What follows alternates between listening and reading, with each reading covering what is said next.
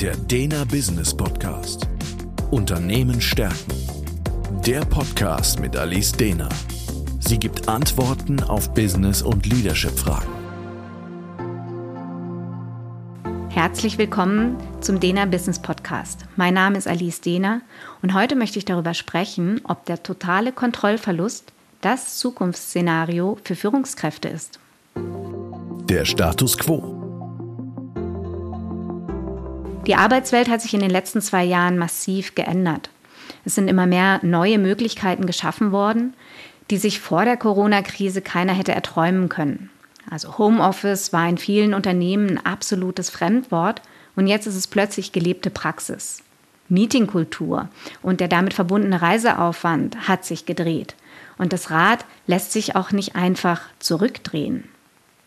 Doch was bedeutet das für die Führung? Funktionieren alte Konzepte? Der Ansatz.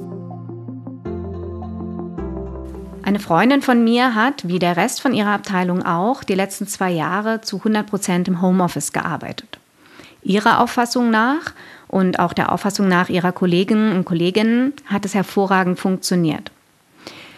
Der Output hat gestimmt und die Zusammenarbeit hat sich ganz gut zusammengefunden. Ihrer Chefin war das Szenario aber nie recht. Konnte sie aber nicht ändern, das war eine Dienstanweisung von ganz oben.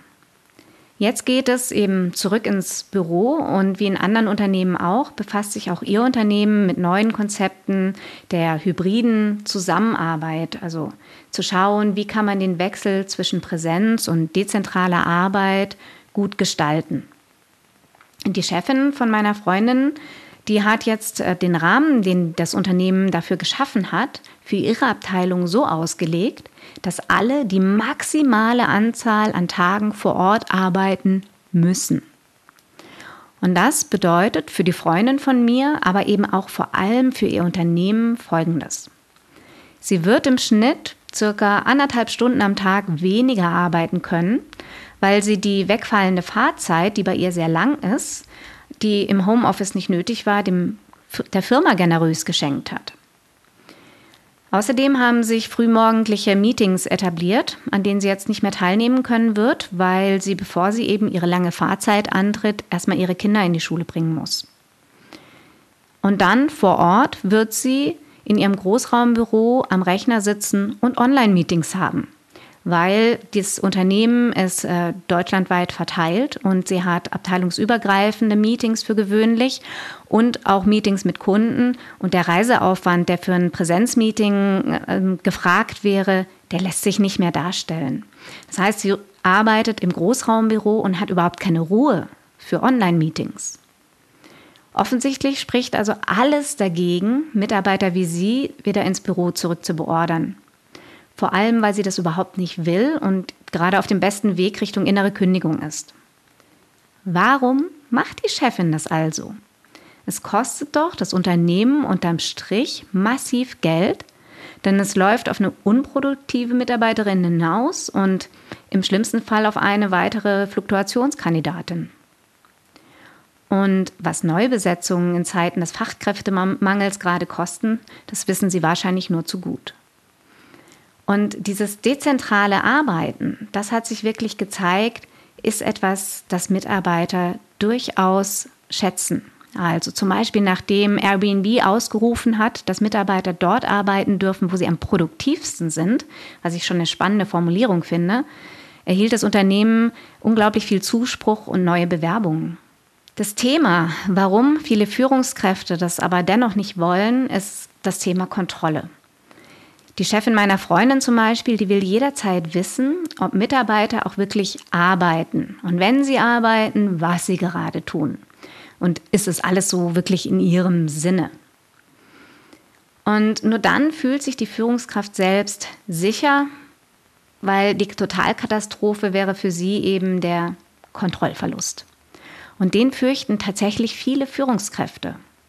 Es ist auch in meinen Augen eine total verständliche Angst, die aber eben dazu führt, dass wir noch viel mehr versuchen, etwas zu kontrollieren, was überhaupt nicht zu kontrollieren ist und dadurch eine Menge Druck ausüben. Und dieser Druck dazu führt, dass wir Wesentliches, nämlich die Motivation von Mitarbeitern und auch das Wohl vom Unternehmen aus den Augen verlieren.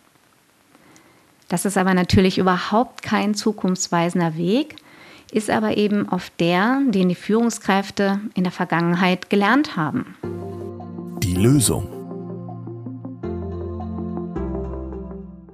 Alte Führungskonzepte, die setzen auf Kontrolle. Angefangen hat Führung so mit dem Prinzip Galere. Also das Prinzip war, einer trommelt vor und alle rudern gemeinsam im Gleichtakt. Ein Führungsstil sehr autoritär, der sich natürlich geeignet hat für Fließbandarbeit.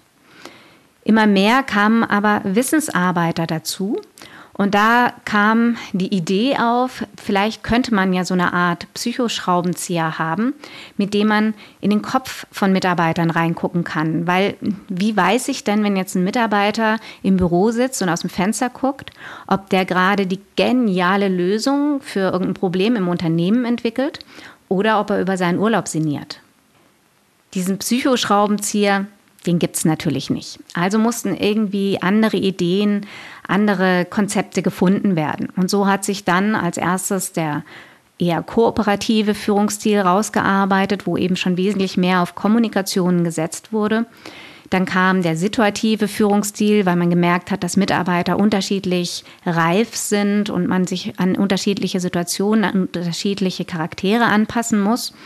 Und dann kam der transformationale Führungsstil zum Beispiel, wo eben auch immer mehr auf so eine coachende Haltung und auf die Entwicklung von Mitarbeitern und vor allem das Thema Vertrauen gesetzt wird. Wenn man eben jetzt diese ganzen Führungsstile genauer betrachtet, dann ist die Grundentwicklung wirklich immer wieder diese Idee, diesem, diesem totalen Kontrollverlust entgegenzuwirken und eben die Mitarbeiter mitzunehmen Vertrauen aufzubauen und eben in die Entwicklung von Mitarbeitern zu investieren. Es klingt auf dem Konzeptpapier immer schon super, also das sind keine neuen Konzepte, aber ich glaube, sie wurden nicht immer so gelebt, wie sie schön auf dem Papier klangen. Und Corona hat da jetzt ein bisschen gewirkt wie so ein Brandbeschleuniger. Das heißt, es wurde offengelegt, wer eben noch auf diese gute alte Kontrolle setzt. Aber eben wo Kontrolle nicht mehr funktioniert, sollte man auch gar nicht verzweifelt versuchen, an der festzuhalten, weil das wird kontraproduktiv. Erfolgreiche Führungskräfte müssen sich das Vertrauen zu ihren Mitarbeitern erarbeiten.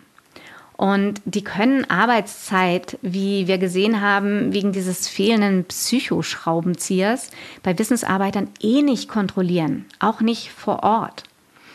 Und wenn Führungskräfte merken, dass Mitarbeiter in ihrer Selbstführung und Selbstverantwortung noch nicht so weit sind, gewisse Verantwortung zu übernehmen und selbstbestimmt zu arbeiten, dann sind sie eben als Coaches gefragt, in einer coachenden Haltung und müssen in die Entwicklung ihrer Mitarbeiter investieren.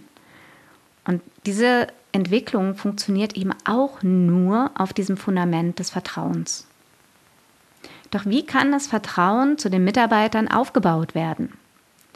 Hierfür brauche ich eine ganz neue, andere Form der Mitarbeitergespräche, als viele Führungskräfte das in der Vergangenheit gewohnt waren. Die Beziehung muss neu gestaltet werden, denn die Beziehung bestimmt in der Kommunikation auch immer über den Inhalt. Also wir sagen, Beziehung geht vor Inhalt. Wenn die Beziehung gestört ist, wird es schwierig, auf der Inhaltsebene noch Dinge zu klären. Als kleines Experiment können alle Führungskräfte unter Ihnen mal in den nächsten Wochen probieren, in allen Gesprächen, die Sie mit Mitarbeitern führen, drei Fragen mehr zu stellen, als Sie es intuitiv getan hätten. Und damit meine ich ernst gemeinte Fragen, also keine Alibi-Fragen und mal zu beobachten, was das verändert. Für gewöhnlich fragen wir viel zu wenig und erfahren dadurch eben auch nicht so viel über unsere Gesprächspartner. Und Führungskräfte sind gewohnt, schnell Lösungen zu finden und haben oft noch überhaupt nicht verstanden, was der Mitarbeiter gerade braucht und fragen eben entsprechend auch viel zu wenig rein. Und die Kommunikation wird dann häufig eher wie so zwei nebeneinander laufende Monologe.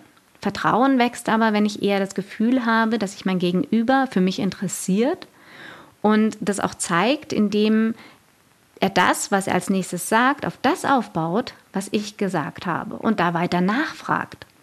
Und das ist absolute Übungssache, hier wirklich gut zuzuhören und auf das Gesagte aufbauende Fragen zu stellen. Aber in jedem Gespräch gibt es eben ein Übungsfeld dafür. Ein vertrauensvolles Miteinander wirklich zu leben und als prägendes Element in der Unternehmenskultur zu verankern, wirkt dann dem Gefühl des Kontrollverlustes entgegen und ist ein großer Schritt für die Zukunftsfähigkeit eines Unternehmens. Der Dena Business Podcast Unternehmen stärken ist der Führungskräfteimpuls und Management-Input mit Gedanken für die Zukunft. Für weitere Informationen und Fragen finden Sie uns im Internet unter www.dena.academy.